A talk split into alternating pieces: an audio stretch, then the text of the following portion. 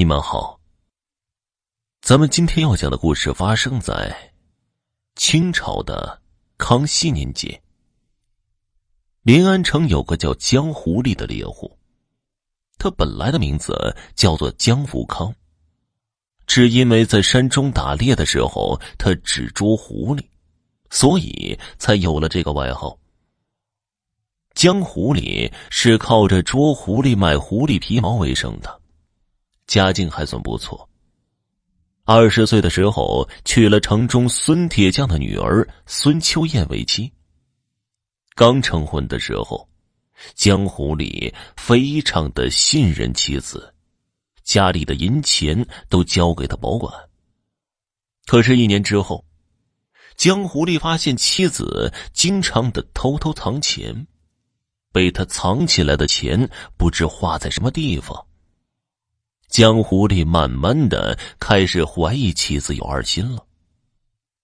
有一天，江湖里发现妻子行为怪异，好像又在藏钱，他决定不去山中打猎了，躲在暗处跟着妻子，看看他究竟是和哪个男人有奸情。孙秋燕来到城中一家卖肉的商铺，他买了很大一块肉。江湖里以为这次是自己多心了，妻子是买肉回家做饭的。可是继续跟下去，江湖里发现妻子走的根本不是回家的路，他兜兜转转来到了自己平时打猎会经过的一座小山上。他跟着妻子就上了山。妻子很熟练的走进了一个隐秘的山洞。这江湖里，从洞口望进去，里面黑漆漆的，什么都看不见。他正在犹豫着要不要进去，妻子却很快就出来了。妻子虽然出来了，可是那块肉却不见了。看着妻子慢慢消失的背影，江湖里知道妻子应该是回家了。他决定到洞里去看看。山洞里很黑很窄，江狐狸摸着石壁走了很久，可是依然见不到任何亮光，也没有听到任何男人的声音。他开始有些害怕，于是慢慢的退了出去。虽然没有看到奸夫，可是妻子买肉送肉是事实，那个神秘男人是一定存在的。江湖里再回到家，看见秋妍，总觉得他不再是当初和自己恩爱的妻子了。晚饭的时候，江湖里故意问他媳妇儿：“夫人，我整日到山中打猎，有时候两三天才能下山。你一个人在家不觉得闷吗？有没有想找个人陪你聊聊天呢？”孙秋燕一边吃着，一边漫不经心的回答：“哎，谁家女人不都是一样吗？这男人不出去赚钱，日子怎么过呀？纵然你两三天不回家，我有些闷。可是啊，毕竟我还能出去买买菜，和邻居说说话呀。再不济，我可以绣花纺线，时间总能打发的。倒是你，一个人在山里。”有没有碰到什么妖怪？有没有害怕的时候啊？江狐狸看着妻子不慌不忙的回话，看不出一点他心虚的痕迹。他倒是有些佩服妻子做了亏心事还能面不改色。江狐狸皮笑肉不笑的回答：“ 妖怪，害怕。”男子汉天不怕地不怕，就怕做王八。谁要是敢让我做王八，我一刀一个，就像宰狐狸一样，给他剥皮吃肉。江狐狸的话中带话，孙秋燕却好像没有察觉是在说自己，他扑哧一下笑了。我说相公啊，你说的这是什么话呀？谁敢让你做王八呀？你也没有四条腿，是不是？听了妻子的话，江狐狸更是看不透妻子了。话都这么明显了，他是装听不懂吧？江狐狸心想：最好是不要让我看到你和奸夫一起，否则就真的给你们一人一刀。因为知道了那山洞是妻子和奸夫见面的地方，江湖里在经过那里的时候就特别的留意，总是会停留一会儿，看看是不是有什么男人出入。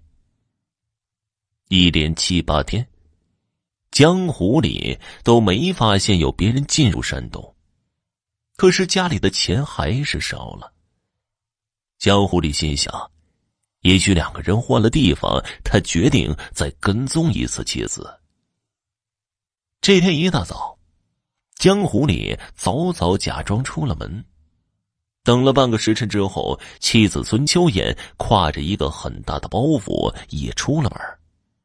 这次他没有去集市，直接就来到山洞。江湖里顿时非常气愤，没想到等了那么久，两人还是在这个山洞里私会。孙秋燕进了山洞，江湖里也紧跟着走了进去。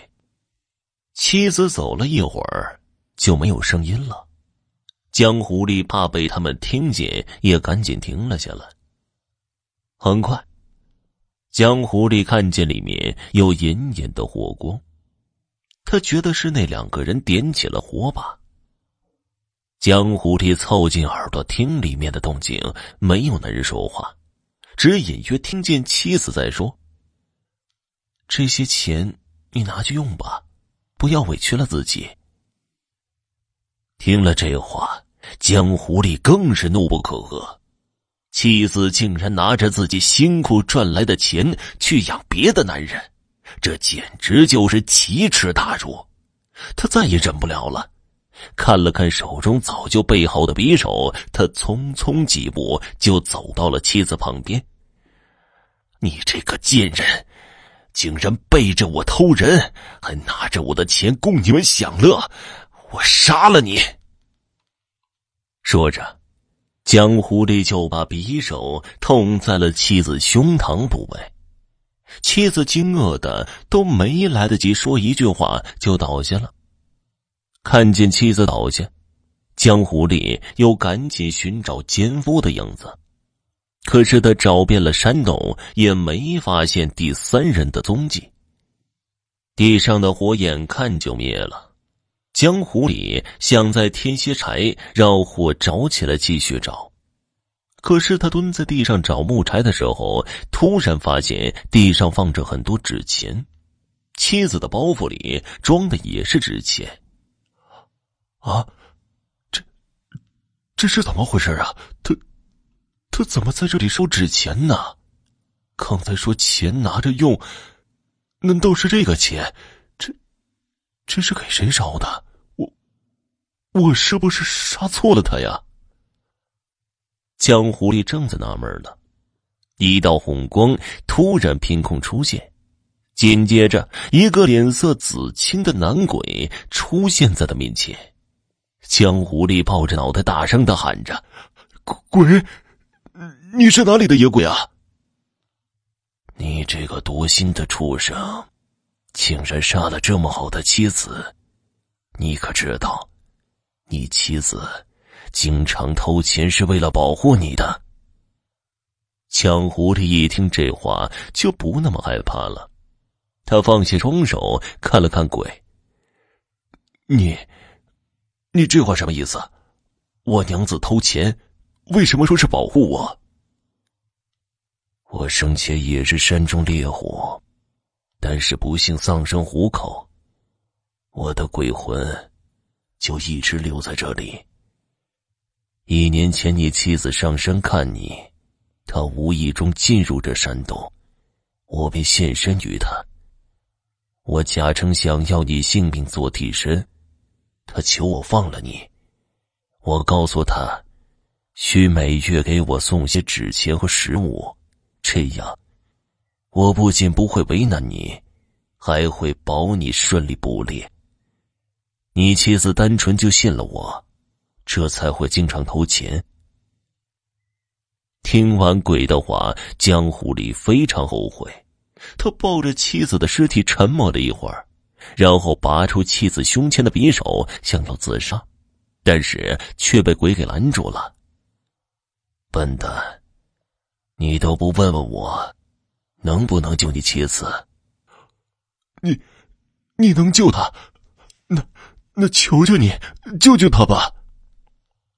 你妻子有恩于我，我肯定会救她。不过。我只是个鬼。我救活他后，他的容貌会老得比较快，到时候你不会嫌弃他吧？不会，我肯定把他当做我自己的命一样爱护。求你救他。鬼点点头，他对着孙秋燕的尸体默念了几句话，然后他自己就慢慢消失了。江狐狸感觉怀里的妻子有了动静，赶紧抱着妻子出了山洞。孙秋燕复活了，虽然夫妻两人又开始一起过日子，可是她经常会想起丈夫因为怀疑而用刀杀自己的事，这让她不能再用全部真心去对待丈夫。江狐狸发现妻子确实老得很快。笑容也少了，但是他只能多花时间和精力去陪伴和照顾妻子。毕竟这一切因为自己的猜疑造成的，自己不得不承受这个后果。好了，今天的故事就讲完了，感谢收听。